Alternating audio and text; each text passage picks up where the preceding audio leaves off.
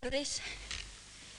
Pues nada, como todo llega a su fin, ya terminamos hoy con el periplo este de Celia, que a pesar de todo parece que quizá lo vaya en algún momento a, ampliar, porque estos días me están viniendo también a lo largo de las conferencias muchas personas que me, que me añaden material al que ya tengo y no sé, me voy a tener que dedicar a las señoras del Liceo Club con más intensidad. Eh, antes de empezar la conferencia de hoy, querría, naturalmente, dar las gracias muy efusivamente a la Fundación March, que siempre me eh, acoge con tanto entusiasmo. Y bueno, no tengo palabras para la respuesta que ha tenido entre, entre el público. Estoy verdaderamente emocionada. Y por último, querría hacer una mención especial a mi hermana Ana, que me ha ayudado muchísimo con su, con su apoyo continuo y sobre todo con su impagable sentido del humor. Anita Colegui, gracias.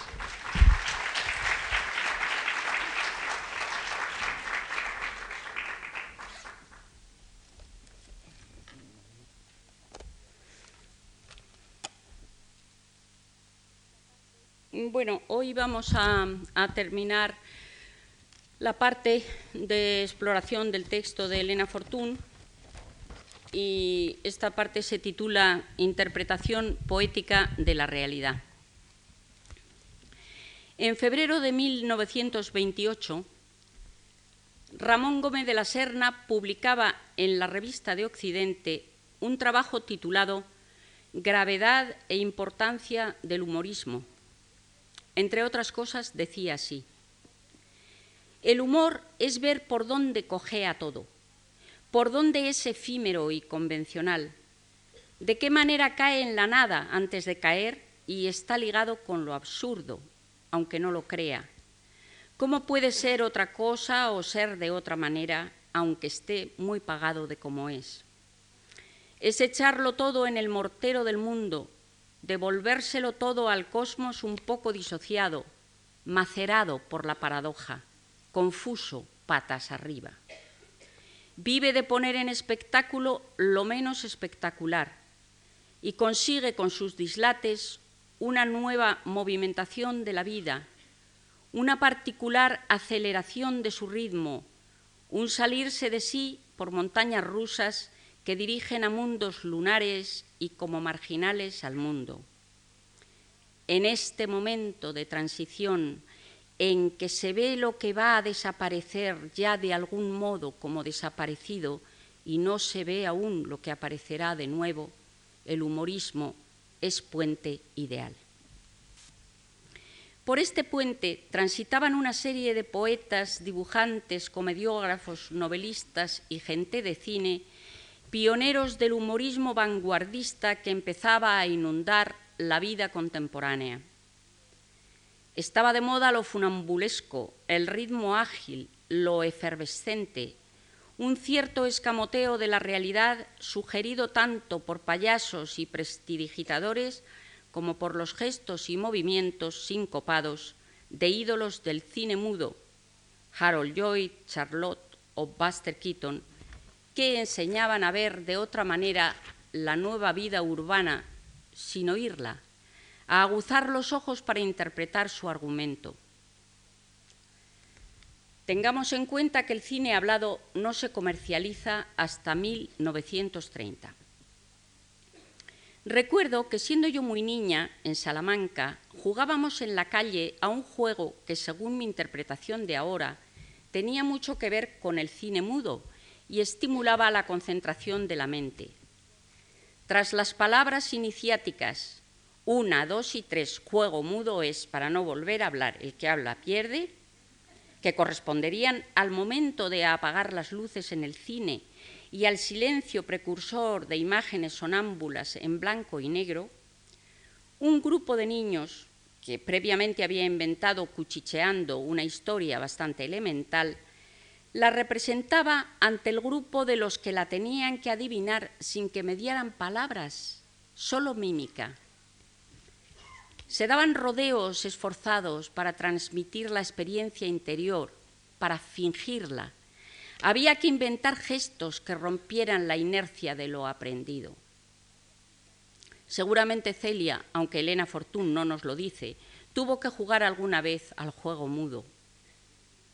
Pero en lo que me interesa ahora poner el acento es en el reflejo que recoge ese juego de la nueva percepción de la realidad, donde la apariencia de lo verdadero y lo falso intercambian silenciosa y continuamente sus brillos como en un trastrueque de espejos. En todas las manifestaciones artísticas de la época latía la tendencia a aligerar y desenfocar la vida, apelando al juego. Bastaría con recordar los juegos de palabras solo para iniciados que cultivaron y pusieron en boga Alberti, García Lorca, Dalí, Buñuel y otros representantes de la generación del 27 durante su estancia en la residencia de estudiantes, los famosos anaglifos. Muchos de estos artistas, como es sabido, buscaban su inspiración en temas populares, trabalenguas, canciones y nanas infantiles. Se percibía en una palabra, al expirar la, década de los años 20, un aire de intranscendencia que irritaba a los antiguos y constituía el orgullo y emblema de los modernos. No es de extrañar, pues, que este caldo de cultivo, abierto a la broma, a la adivinanza y al disparate, fomentara también la renovación de la literatura infantil. No olvidemos que las primeras colaboraciones de Elena Fortún en Gente Menuda, mm, el suplemento que hablábamos de blanco y negro, son de junio de 1928, cuatro meses más tarde de que apareciera el artículo que acabo de citar de Ramón Gómez de la Serna. Tampoco hay que olvidar que en esas mismas páginas de Gente Menuda colaboraban, por ejemplo, escritores tan significativos como Manuel, Abril, y Antonio Robles, por supuesto también dibujaba Bartolozzi, eh, del que habría muchísimo que hablar. Por citar solo algunos de, los que recuerdo y que se habían apuntado abiertamente a este sistema que decía Ramón Gómez de la Serna, macerar el mundo mediante la paradoja y desplegar el calidoscópico resultado como si fueran serpentinas de colores ante los ojos atónitos de unos niños aburridos de cuentos con moraleja. En cuanto a nuestra autora, ya en sus primeros artículos breves que firma con el seudónimo de Doña Quimera, se decanta por ese tono de ligereza y desenfado que predicaba Ramón como medicina eficaz contra el engolamiento. Modalidad expresiva que presagia el humor absurdo de la futura codorniz y que Elena Fortún ejercita, de preferencia, mediante la aplicación de la lógica infantil a modo de un reactivo para desactivar las frases hechas. Por ejemplo, en una de sus primeras colaboraciones en forma de diálogo, mm, publicada el 3 de junio de 1928, dos niños, Pepín y Toto, discuten así, perdón, la frase para ellos absurda de petición de mano. Pepín defraudado. ¿Y qué va a hacer don Juan con, con una mano de María Luz? Le cortarán la mano. Toto no le dolerá. Le darán cloroformo y luego, y luego le saldrá otra. Pepín, mentira. Toto, no me han salido a mí los dientes que se me cayeron. Pepín, ya, ya, pero los dientes no son de carne. Sin necesidad de que yo le refresque la memoria, cualquier celioadicto recordará que muchos de los líos en que se meten Celia y luego Cuchifritín, es decir, la mayor parte de los malentendidos que los hacen colisionar con el mundo de los adultos, tienen su origen en el doble sentido de algunas frases hechas cuyo intríngulis a ellos nadie se lo explican, nadie se explica. Y, y, en esa tendencia de la lógica infantil a tomarse las cosas al pie de la letra, mientras no les propongan a los niños directrices para interpretarlas de otra manera. Los adultos no solo son descuidados en general y perezosos para aclararle al niño lo que ha entendido mal, sino que ignoran el placer que puede proporcionar el descenso a esa variada cantera del lenguaje y llevados por la costumbre de tomarse demasiado en serio a sí mismos, dedican una exclusiva y obtusa atención a sus rutinarias tareas, descalificando como una pérdida de tiempo el sano ejercicio de jugar con las palabras.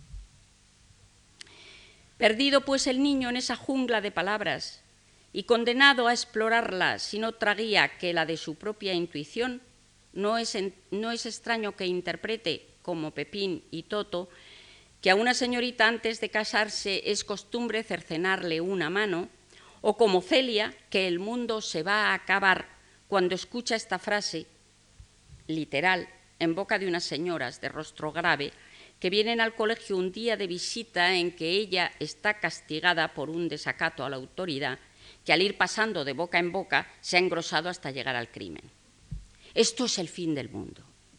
Y Celia, claro, propaga la noticia y se complace además en añadirle de su cosecha la coletilla de que hay una epidemia de viruelas, con las consecuencias desastrosas de que el colegio al día siguiente se quede casi completamente vacío. Pero este tomarse las cosas al pie de la letra entraña un desajuste aún más chocante cuando la interpretación infantil atañe a reglas de conducta. Recordemos los enfrentamientos de Celia con don Restituto, el capellán del colegio, cuando observa a la niña que su fe ciega en los consejos y promesas sugeridos por las lecturas piadosas que el mismo restituto le ha recomendado, no solo no complacen al padre, sino que le molestan, que le intranquilizan.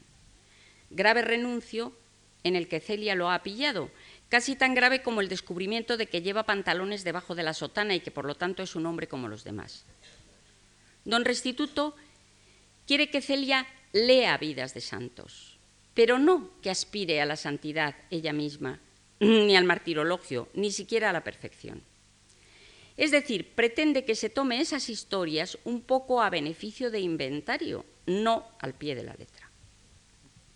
Naturalmente Celia jamás comprenderá por qué entonces se las da a leer y le encarece como algo muy serio lo que luego demuestra tomarse bastante a broma. Otro tema predilecto de nuestra autora, que este ya apunta también en las primeras colaboraciones firmadas por doña Quimera, es el de la explicación mágica de todos los fenómenos de la realidad. La transposición de elementos fantásticos al entramado de inventos e industrias más o menos modernos consigue dar alma a lo inanimado, dotándolo de intencionalidad o carácter y provocando otras veces la transformación de la materia. Por ejemplo, en el artículo ¿Por qué arde el carbón? del 9 de diciembre de 1928. Ahí podemos leer, debajo de la tierra, muy en lo hondo, estaban convertidos en piedra negra los árboles inmensos que bebieron la luz brillante en los primeros días del mundo. Y los hombres los han desenterrado para que Juana los eche en la hornilla y se cueza la comida con el mismo fuego del sol que alumbró a Adán. En el mismo sentido, doña Quimera explica a los niños por qué se han quedado las meninas encantadas en el cuadro de Velázquez, por qué anda el tren o por qué hierve el agua. En el fondo siempre se trata de lo mismo, de analizar el misterio de las transformaciones, análisis que remite, mirándolo bien, a un descontento con la condición que nos ha sido impuesta, una ansia de transgresión de los propios límites. Fíjate en que todo el mundo quiere ser otra cosa de lo que Dios le ha hecho. Pepín dice que quería ser gato. La chacha dice que ella querría ser hombre. Y tú dices que te cambiarías por el que vende bocadillos en el cine. Bueno, pues el agua quiere ser gas. Ese vapor que sube al techo es ella. Es el agua convertida en gas como quería. Pero no creas que le ha costado poco trabajo.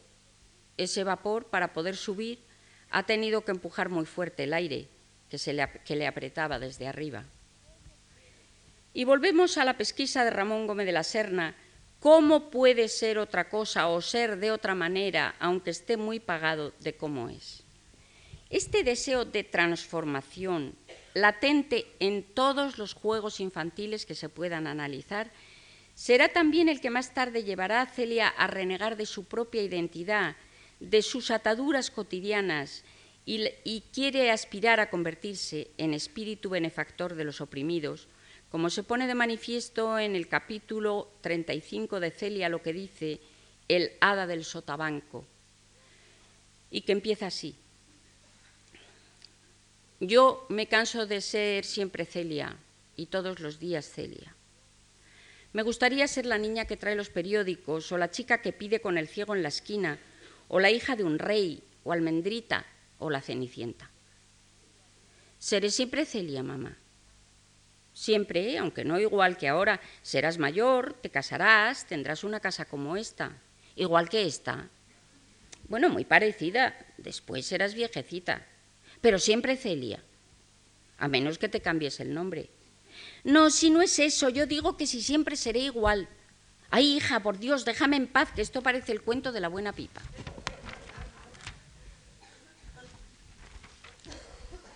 De cómo consiguió Celia imbuirse del papel de hada, me ocuparé luego cuando hable de sus capacidades de desdoblamiento.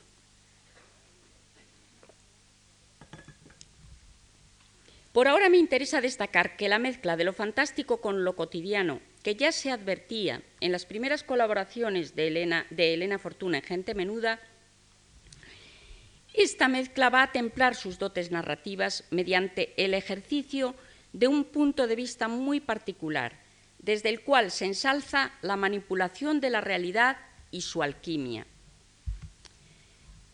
En otro de aquellos famosos artículos firmados por doña Quimera, Los milagros de la vida corriente, se hacía una declaración de principios totalmente celiesca. Al entonar Elena Fortuna un canto de gratitud a las sorpresas continuas que nos depara la vida, llegó a deducir que las personas mayores se aburren tanto porque son incapaces de mirar en torno, porque se les ha cegado la capacidad de asombro y de inventiva. Ahora tenemos tantas cosas que no sabemos qué hacer con ellas, como aquella princesita del cuento que tenía en el palacio de su madre los juguetes más maravillosos del mundo, hasta que un día se enteró de que con ninguno jugaba tan a gusto como con un poco de barro del jardín.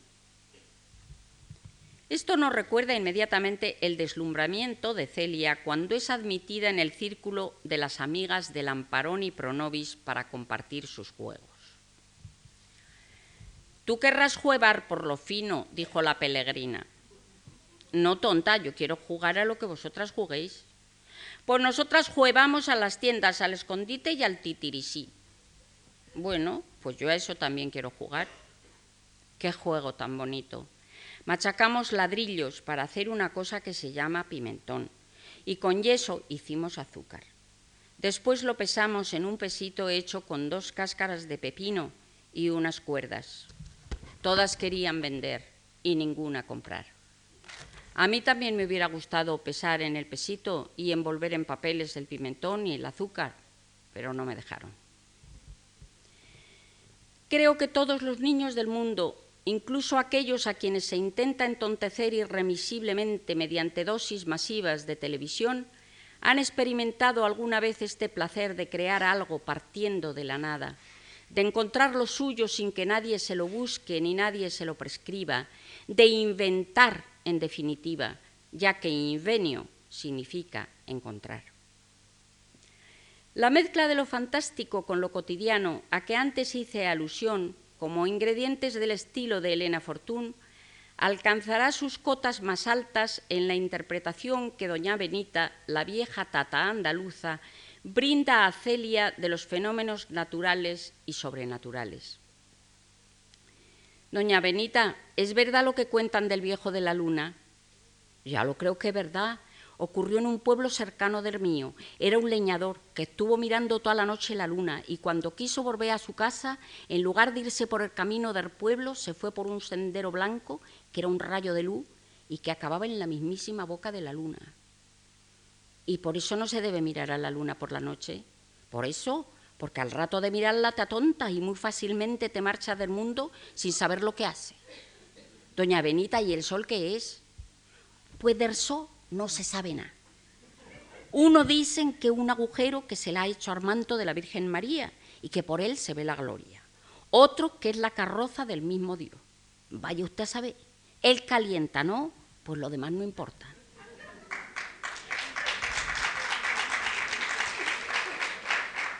En el colegio dicen que es un mundo no sé cuántas veces más grande que no sé qué y que está muy lejos, muy lejos y que una bala de cañón tarda en llegar. No haga caso cuando dan en hablar malamente de algo.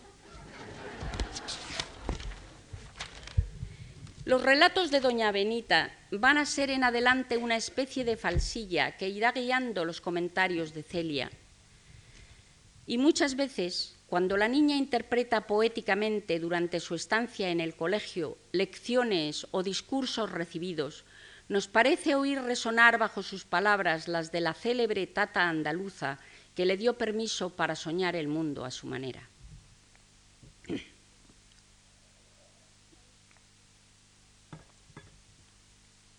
Hemos estado de ejercicios espirituales toda una semana, siempre en la capilla, rezando o escuchando al padre Valverde, que nos hablaba desde el púlpito. Este padre es un fraile viejecito, muy sabio. Ha viajado mucho, pero no os vayáis a creer que ha ido a Rusia o al Japón o a París como todo el mundo. No, él ha estado en el cielo y en el infierno y en otros sitios más lejos todavía. Por eso le han mandado las madres venir, porque se ha fijado mucho y lo explica muy bien. Una tarde nos contó cómo era la caldera donde se cocían los malos y lo oscuro que estaba, y los condenados que rechinaban los dientes y los que arrastraban cadenas. De pronto sintió volar unas alas grandes y era Luzbel que venía volando por encima de todos para ver si estaban bien cocidos. Otro día nos habló del limbo, que es un sitio muy aburrido, lleno de niños sentados en fila sin moverse nada, porque no están bautizados. Y luego del purgatorio, que también es feo y hace mucho calor. Y un barullo porque todos hablan a un tiempo. Al fin nos contó cómo era el cielo. Nos dijo que había que subir primero siete escalones de plata. Y allí en el descansillo están las, las almas que van a entrar, vestidas de blanco, esperando que las llamen. Luego hay que subir otros siete escalones de oro y otros siete de diamantes y siete rayos de luna y siete rayos de sol y no sé, porque es tan bonito que lo confundo con el palacio de Aladino y tengo miedo de contarlo mal. Y claro, he decidido irme al cielo porque me gusta más que el colegio. Poco a poco irá derribando Celia las fronteras entre la literatura y la vida, proceso que culmina, como veremos, en Celia novelista. Y mucha parte de ello es influencia de Doña Benita. Es evidente que la visión del mundo entrechiflada, sabia e ingenua de este popular personaje, cuya lógica se contrapone a la árida mentalidad de tía Julia, las monjas o Miss Nelly, sorbida ansiosamente por Celia, cual lluvia refrescante tras larga sequía, desencadena su proceso de desintegración poética de la realidad, alguna de cuyas cimas surrealistas habrían enorgullecido a Ramón Gómez de la Serna. Cuando en el capítulo 32 de Celia en el colegio, ésta se ve obligada a guardar cama, con la cara tapada por haberse metido en un avispero, y lo decimos al pie de la letra. La sensación de fiebre se materializa en una metáfora similar a la que inspiró a Kafka su famosa metamorfosis. Celia está hablando con la hermana San José. No veo. ¿Qué has de ver? Tienes los párpados como puños. Buena te han puesto las avispas, pero tú tienes el malo en el cuerpo. Me han comido los ojos. No, hija, no te apures, esto no es nada. Después me dejaron sola. Yo tenía un calor muy grande que me abrasaba. Sentí que me iban naciendo patas por el cuerpo. Primero tuve cuatro, luego seis, después ocho. Eran muy largas y se salían de la cama. Y me dolían. Dios mío, cómo me dolían. Cambiaba de postura veinte veces para colocarlas mejor. Imposible, eran tantas. Oí hablar al médico y todas las patas se deshicieron, solo me quedaron mis dos piernas que me quemaban. ¿Qué te duele? Las piernas, antes me dolían las ocho patas, ¿Pero qué dices? A ver si te estás quieta mientras te pongo el termómetro. Me movieron de un lado para otro, me quitaron y me pusieron otros trapos y luego se marcharon. Y otra vez me volvieron a salir las ocho patas, tan largas que me arrastraban hasta el suelo y tan duras. Dios mío, me estoy convirtiendo en un cangrejo, pensaba. En el capítulo siguiente, Celia, a quien la fiebre ha vuelto más sensual y mimosa, nos habla del consuelo que le aporta un rayo de sol que entra todas las mañanas en la enfermería muy temprano. Ella lo dota de alma e intenciones al interpretar que viene a verla y que sus caricias son deliberadas. Ya le han quitado el vendaje de los ojos y lo puede ver. Primero da en un rincón, después se va corriendo hasta el cuadro del ángel de la guarda y el ángel se ríe. Luego despacito, despacito, se pone en mi almohada y se me sube a la cara. Está caliente y suave. Tengo que cerrar los ojos y entonces todo lo veo de color de rosa. Enseguida me acaricia las manos y se me baja los pies de la cama. Después se echa al suelo y se va. Adiós, hasta mañana, le digo. ¿Con quién hablas? dice la madre. Con el rayo de sol. Es uno de los múltiples casos en que Celia atribuye corporeidad a los seres inanimados en busca de diálogo, aleccionada como está por el ejemplo de los cuentos de hadas y por las narraciones un tanto disparatadas de la vieja doña Benita, y no digamos nada de su tendencia a, vivir las metáforas como algo real, de la celeridad con que se encarama como sobre un estribo en el pie que le da la letra. En la página 25 de Celia y sus amigos, Celia inicia un diario porque en el nuevo colegio de las Damas Nobles de Toledo, donde ha venido a parar ahora, están de ejercicios espirituales otra vez y no la dejan hablar. Naturalmente usa la segunda persona, porque se ha convertido ya sin rebozos en interlocutora de sí misma, en cómplice de su propia memoria. Escúchame, Celia, escúchame callada. Ya sabes que no tienes permiso para hablar en ocho días. ¿Te acuerdas de lo que dijo el padre Juan en el sermón del domingo? Dijo que nuestra alma es como un barquito perdido en las olas y que puede naufragar de un momento a otro. ¿Comprendes, Cordera? Has de estar atenta a todos los peligros, como el capitán de un barco. Y todas las noches, al hacer examen de conciencia, anotar en el cuaderno que te ha dado las impresiones del día. Veamos poco más adelante cómo responde Celia al pie de la letra a esta sugerencia metafórica. Lunes. Hoy mi barquito navega derecho, derecho, como si fuera una gasolinera. A mediodía he salido a cubierta y he dado de comer a las gaviotas en el mirador grande. A la hora del recreo no he bajado al patio. ¿Para qué si no puedo hablar? Después del rosario he mirado al jardín por los cristales y no se veía nada decían que había niebla. Entonces yo he hecho ¡Uh! como hacen las sirenas de los barcos para que los vean. Pero tía Paula me ha mandado callar. Quien escribe esto es la misma niña que unos años antes jugaba a que el teddy bear era Miss Nelly. Aquí, además de escribir un diario y al mismo tiempo sigue haciendo teatro no solo porque desde el mirador grande que ha convertido en cubierta de un barco imite el sonido de una sirena entre la niebla, sino porque unas líneas antes se ha dirigido a sí misma diciendo, comprendes, Cordera, apelativo típico de doña Paula, la vieja directora del colegio, según nos ha contado Celia en capítulos anteriores. Nos la imaginamos escribiendo Cordera e imitando al mismo tiempo la voz con que se lo habría dirigido que le habría dirigido esta pregunta a la directora, a la cual seguramente copia, y riéndose un poco por dentro, claro. Aquí, claro, antes de empezar a hablar de lo del teatro, porque aquí me voy a meter ya con lo del teatro, tengo que hacer un pequeño inciso, porque como digo, me están viniendo continuamente nuevas eh, aportaciones eh, de las personas que, claro, entusiasmadas con este tema, me están dando cada vez más papeles.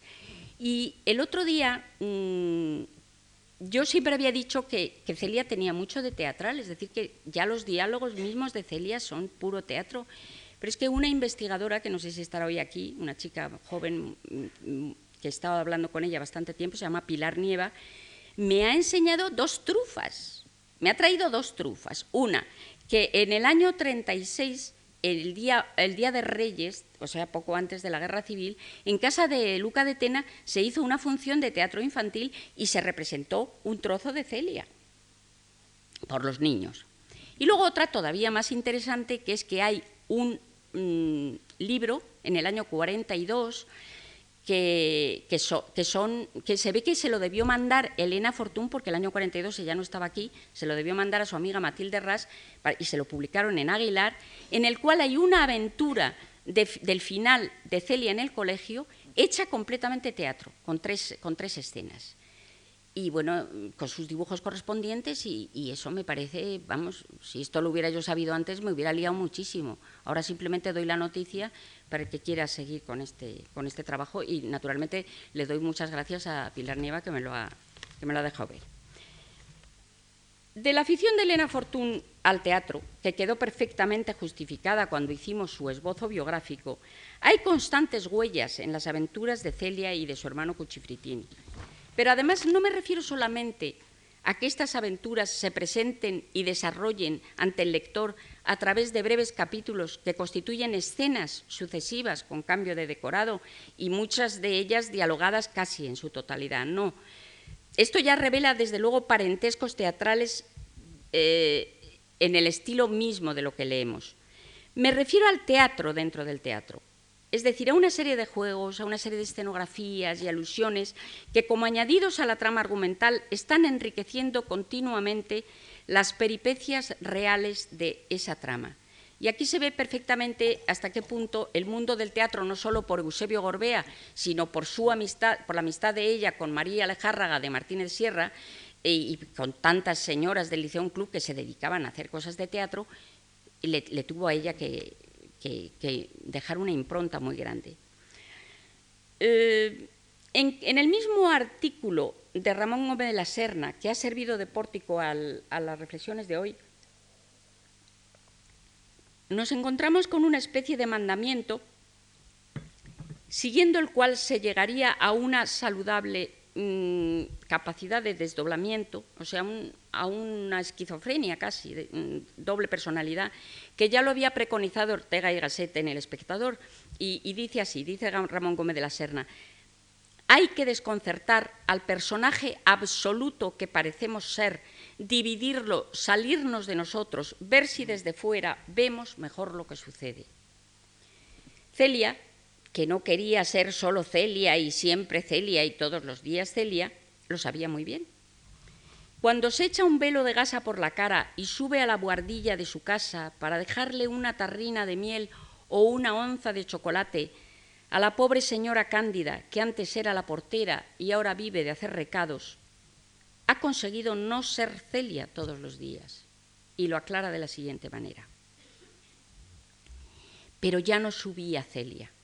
Era un hada de verdad. Encontré una gasa un poco rota, pero llena de estrellas doradas, y me la ponía por la cabeza. Además me descalzaba, porque las hadas van descalzas. Ocurrió que un día que entré en la buhardilla, como todos, oí una voz que decía desde la cama, ¿Quién anda ahí? Era que la viejecita estaba mala otra vez y no había salido de casa. Yo, con una voz muy finita, como debe ser la de las hadas, le dije, No te asustes, señora Cándida, soy un hada que te quiere mucho. Con esta voz, o parecida, nos lo leíamos una a otra, mi hermana y yo de pequeñas, y ahora lo repito ante ustedes como homenaje inagotable al teatro, que es la vida mientras la vivimos. Celia, a quien ninguna transformación le resulta ajena, no deja de explorar los entresijos del teatro como realidad y como juego, y también como desengaño. En el capítulo 27 de Celia lo que dice, durante un veraneo en la sierra, ha conocido al abuelo de Carlotica, que fue actor. Ha revuelto con su amiga en el arca de los viejos disfraces con olor a naftalina y ha percibido luego la melancolía que late bajo los recuerdos de ese pobre señor, que fue príncipe cardenal con zapatos colorados y don Juan Tenorio vestido de raso verde, condenado ahora a recitar desde su silla de ruedas estrofas que le ponen triste porque no convencen a nadie de nada. En el capítulo 37 ha ido con la misma Carlotica a un teatro de verdad, ha visto al levantarse el telón una calle con flores en las rejas y chicas vestidas de colores que cantan levantando los brazos.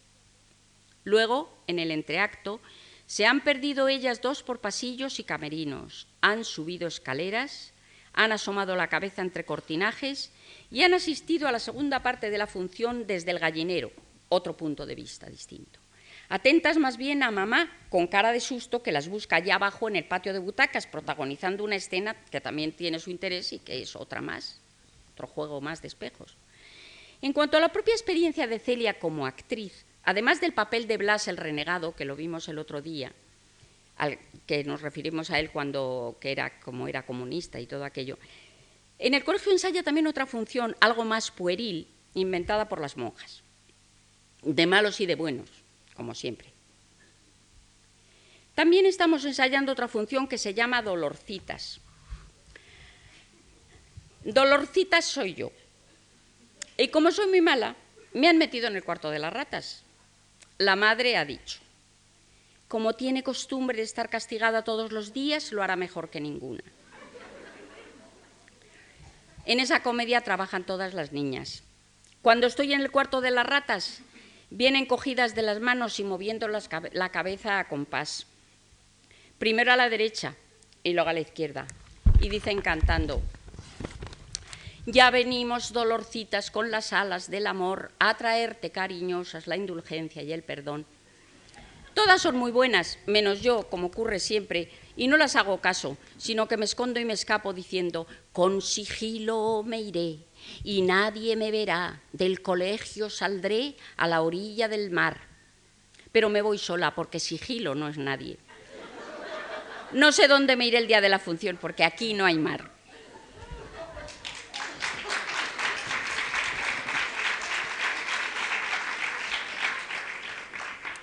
Ha dicho que aquí no hay mar.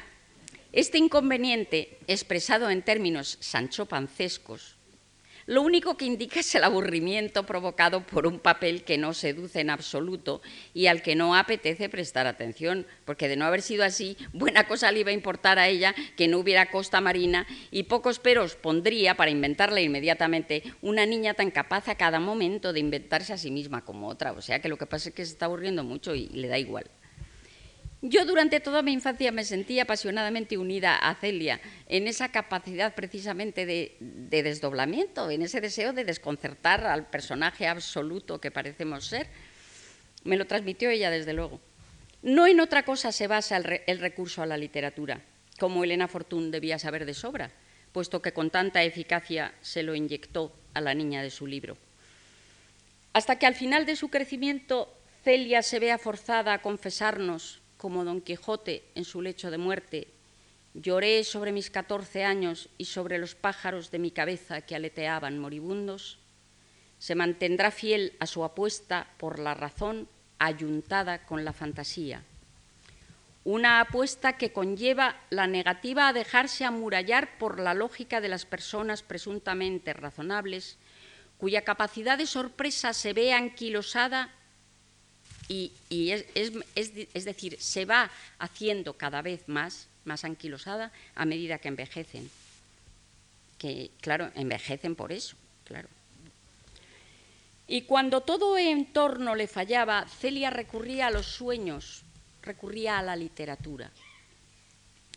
Esa fue otra de las complicidades que me propuso Celia, hasta el punto de que me atrevo a decir que fueron sus brillantes y atrevidas sugerencias las que me indicaron un camino para iniciar el cual no hacía falta más compañía ni otro equipaje que el de un cuadernito rayado, el camino de la literatura. En el libro Celia Novelista, sus padres se han ido de viaje con Cuchifritín a un bebé y la han dejado sola en el colegio de monjas. El padre, al despedirse, le ha regalado un libro precioso con las hojas en blanco y unas tapas de piel. Y le ha dicho, para que escribas en él tus fantasías. Era verano. Las otras niñas se habían ido a sus casas y ella se iba a quedar sola por tres meses seguidos. Al principio no se acostumbra a la soledad. Juega a ser caperucita y Ana, la cuñada de Barba Azul, que se sube a la, almena del castillo por ver si llegan los guerreros que han de salvar de la muerte a su hermana. Es decir, sigue ateniéndose a representar, a interpretar historias ajenas. Pero de pronto se da cuenta de que esas fantasías inventadas por otros ni le resultan tan creíbles como antes, ni la alimentan. Aún como función teatral para pasar el rato, le pueden divertir un poco, pero luego copiarlas ya en un cuaderno con tapas de piel, pues vaya una gracia. Sería un ejercicio de redacción, igual de soso. Y ella quiere convertirse en protagonista y reflexiona así sobre esta revolucionaria transformación que permite su acceso al reino de la literatura. No, no. Esos son cuentos que están escritos en muchos libros. Yo tenía que inventarlo todo, todo, y contarlo como si fuera verdad y estuviera pasando. Sería la historia de una niña que se llamaría Celia, como yo, y andaría sola por el mundo. ¿Una niña como yo? No, yo misma. Yo, que me iba por el mundo ahora que mis papás me habían dejado sola, y andando, andando me encontraba con un hada y luego un enano, y nos íbamos a un país donde pasan todos los cuentos y llegábamos a una isla desierta. Había que pensarlo mucho antes de empezar. Y algunas tardes jugaba a ser una niña de novela y a estar en la isla desierta y a que una lancha venía a buscarnos. Si alguna duda hubiera podido albergar el lector infantil sobre la identidad real de Celia Gálvez, al llegar a este punto se le disipaba por completo.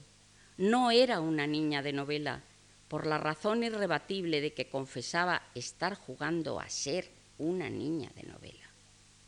La mayor garantía de su existencia era esa, una cosa ya más convincente, para mí por lo menos no podía haber como tampoco una estrategia más eficaz para que naciera la amiga a quien estaba haciendo tales confidencias y ella propagara ese afán de emularla. Yo había decidido también ponerme a lo mismo. Pero me hacían falta el aliento y el ejemplo de una niña de mi edad, mucho más fuertes y sobre todo más decisivos y más útiles que el consejo de un profesor, aunque también tuve suerte con los profesores. Aunque desde un punto de vista literario no sea el libro Celia novelista el más interesante de la serie, el párrafo transcrito encierra una frase que es fundamental y que sigue siendo la clave de todo empeño literario, ya se emprenda en la infancia, en la juventud o en la edad madura. Había que pensarlo mucho antes de empezar. Es decir, una labor de tiento, una labor de reflexión y de paciencia. Ella lo enseñaba predicando con el ejemplo porque en ese tiempo que media entre la decisión más o menos atropellada de escribir y el momento de poner de verdad la pluma sobre el cuaderno de tapas de piel que da cierto encogimiento estrenar, Celia juega a ser una niña de novela, es decir, dramatiza lo que luego escribirá como en un ensayo para creérselo. Cabe mayor sabiduría, un ejercicio más lúcido de la razón aconsejada por la experiencia. La inspiración para su novela la toma de elementos reales, pero como siempre, la parcela de realidad de donde extrae estos elementos le atrae precisamente por no ser aquella que sirve de escenario a su vida cotidiana. Doña Benita se ha llevado a Celia a pasar unos días con ella para que descanse de las monjas y de la atrabiliaria doña Merlucines y están alojadas en una fonda del pueblo. Una mañana, alertada por unos sonidos de cornetín y tambor, Celia se asoma palmoteando al balcón de su cuarto y descubre que han llegado a la plaza los titiriteros. Ve un coche grandísimo, un mono atado a una cadena y un hombre con cucurucho rojo tocando el cornetín, rodeado de gente. En cuanto desayunan, se escapa para verlo todo más de cerca. El coche era una casita con ruedas y tenía comedor y cocina y ventanas con visillos y flores y jaulas de pájaros. Una mujer estaba guisando una cosa que olía muy bien. Otra cosía en la puerta de las escaleritas por donde se entraba a la casa. En los escalones estaba sentado el mono. Alrededor miraban todos los chicos del pueblo y no podía acercarme. Al fin, empujando, llegué hasta el coche y vi que junto al mono estaba sentada una niña. Era una niña como yo, pero con el pelo color de paja y un vestido todo lleno de pedacitos de oro. Tenía los ojos azules y muchos collares. ¿Cómo te llamas? Coralinda. Uy, qué nombre tan precioso. ¿Haces títeres? Sí, ando por el alambre y bailo. También adivino el pensamiento. ¿Qué cosa? ¿Sabes lo que piensa todo el mundo? Cuando estoy en la función, sí. Oye, y dime, ¿vas muy lejos? Sí. Dime, yo soy Celia, dime. ¿Qué? No sabía qué decir, pero yo tenía que preguntarle muchas cosas. Me hubiera gustado que ella me lo contara sola y no decía nada. Se puso a mirar a otro lado sin hacerme caso. Un señor gordo llamó desde el coche, ¡Suzette! Y la niña se levantó y se metió dentro sin decirme adiós. Es como siempre la curiosidad por saber más, la decepción tan conocida de que la dejen con la palabra en la boca, la búsqueda de interlocutor, lo que espolea la imaginación de Celia y la convierte en escritora, porque ya a la noche siguiente, después de haber estado con doña Benita en la función y haber visto andar por el alambre a Coralinda descalza y vestida de oro y comprobar que la ha mirado a ella sin reconocerla, Celia ha entendido muy bien el empleo que le tiene que dar al cuaderno de tapas de hule que le regaló su padre. Ha decidido marcharse con los titiriteros. Si yo me fuera con ellos, ¿y por qué no? Desde aquel día comenzaba mi novela de aventuras, como si fuera verdad. Nos iríamos a acostar al cuarto de la fonda. Doña, Benita se dormiría pronto y entonces yo encendería la luz, sacaría el libro y el lápiz de debajo de la almohada y empezaría a escribir. Hay un dibujo de Molina Gallent que representa a Celia en esta actitud. Sobre la mesilla de noche tiene un flexo encendido, el embozo de la cama y la almohada arrugados mientras ella se inclina febrilmente sobre el cuaderno donde, va quedando la marca de su caligrafía. El pelo se le viene sobre los ojos y contra la pared se dibuja la sombra gigantesca en que se desdobla su yo.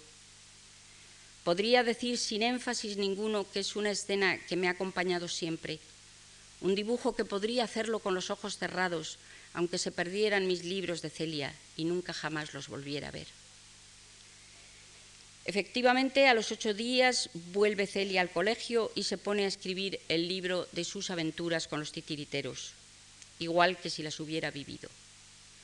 Lo termina antes de que vuelvan sus compañeras de sus respectivos veraneos para iniciar el curso. Y le dice a la madre Loreto, cuando venga mi papá se lo regalaré. Su papá preferiría que hubiera escrito en él los problemas de aritmética y sus oraciones. ¿Qué bobadas se le ocurren a la madre Loreto? Papá me dijo cuando me regaló el libro para que escribas en él tus fantasías. La madre Isolina lo comprende mejor todo. Cuando me encuentra se ríe. ¿Acabó usted el cuento, querida? Sí, madre. Más vale, porque nos ha traído con el alma en un hilo todo el verano. ¿Se acuerda del día que la saqué media ahogada del estanque? Sí, me acuerdo, es que estaba en el fondo del mar. ¿Y de las corridas detrás de la gata empeñada en que era una mona? Buena le puso usted la cara de arañazos. Y de aquellos discursos que nos echaba usted en francés desde lo alto de la tapia del huerto. Sí, Celia se acuerda. Celia ha vivido como real todo lo que ha escrito. Por eso no tiene envidia de sus compañeras cuando vuelven contando cosas de sus veraneos en Biarritz, en San Sebastián, en Mallorca y hasta en París. Ella ha bajado a hacer títeres al fondo del mar, toda la compañía con escafandras de buzo, y ha visto a ballenas atadas a los corales como si fueran perros guardianes y ha entrado en un palacio todo de cristal y ámbar. Ha conocido a una sirena que se llamaba Delfina y luego el, el elefante y la reina Mora y ha entrado en el palacio de Herodes. Y hasta San Pedro ha visto entre leones, que ya es raro. Las niñas se burlan de ella, pero a ella no le importa. Eso ha sido verdad porque lo tiene escrito. Y reflexiona, ya sé que las aventuras con los titiriteros no han pasado nunca, pero ¿y qué? A veces lo que sueño creo que es verdad y lo que me pasa me parece que lo he soñado antes. Además, lo que ha pasado no está escrito en ninguna parte y al fin se olvida. En cambio, lo que está escrito es como si estuviera pasando siempre. Tal vez no se diera cuenta Elena Fortún cuando puso estas palabras en boca de Celia hasta qué punto el tiempo y sus lectores le íbamos a dar la razón. Quisiera terminar con unas palabras de quien posiblemente en aquella finca Helios de la Costa Azul animó a su amiga a dar vida a Celia. Me refiero a los cinco folios inéditos de María Lejárraga, cuyo principio les leí a ustedes el otro día y que concluyen así. Todos nuestros sueños, hasta los que hemos de soñar en el momento de morir, han nacido en nosotros cuando éramos niños. Por eso conviene que más tarde, si el prodigio visita vuestra vida, no vayáis a decir, esos son cuentos. Celia, yo te saludo. Saludadla conmigo, chiquillos, regocijadamente. Es la embajadora de la poesía real española que está por venir. Espero firmemente que unos cuantos soñadores españoles se atreverán, por amor a Celia, y siguiendo el camino que ella abre y señala, a acordarse de su propia infancia. Entre tanto, chiquillos, vamos a cortar en nuestro propio huerto para esta buena amiga que viene a visitarnos una rama verde de laurel. Yo he cortado en mi casa del Boalo, en, mi, en mi, casa, en un jardín de mi casa, He cortado una rama de laurel y se la quiero ofrecer a María Lejarra, a, Margarita Lejárraga si hace el favor de subir aquí para que se la dé. Muchas gracias.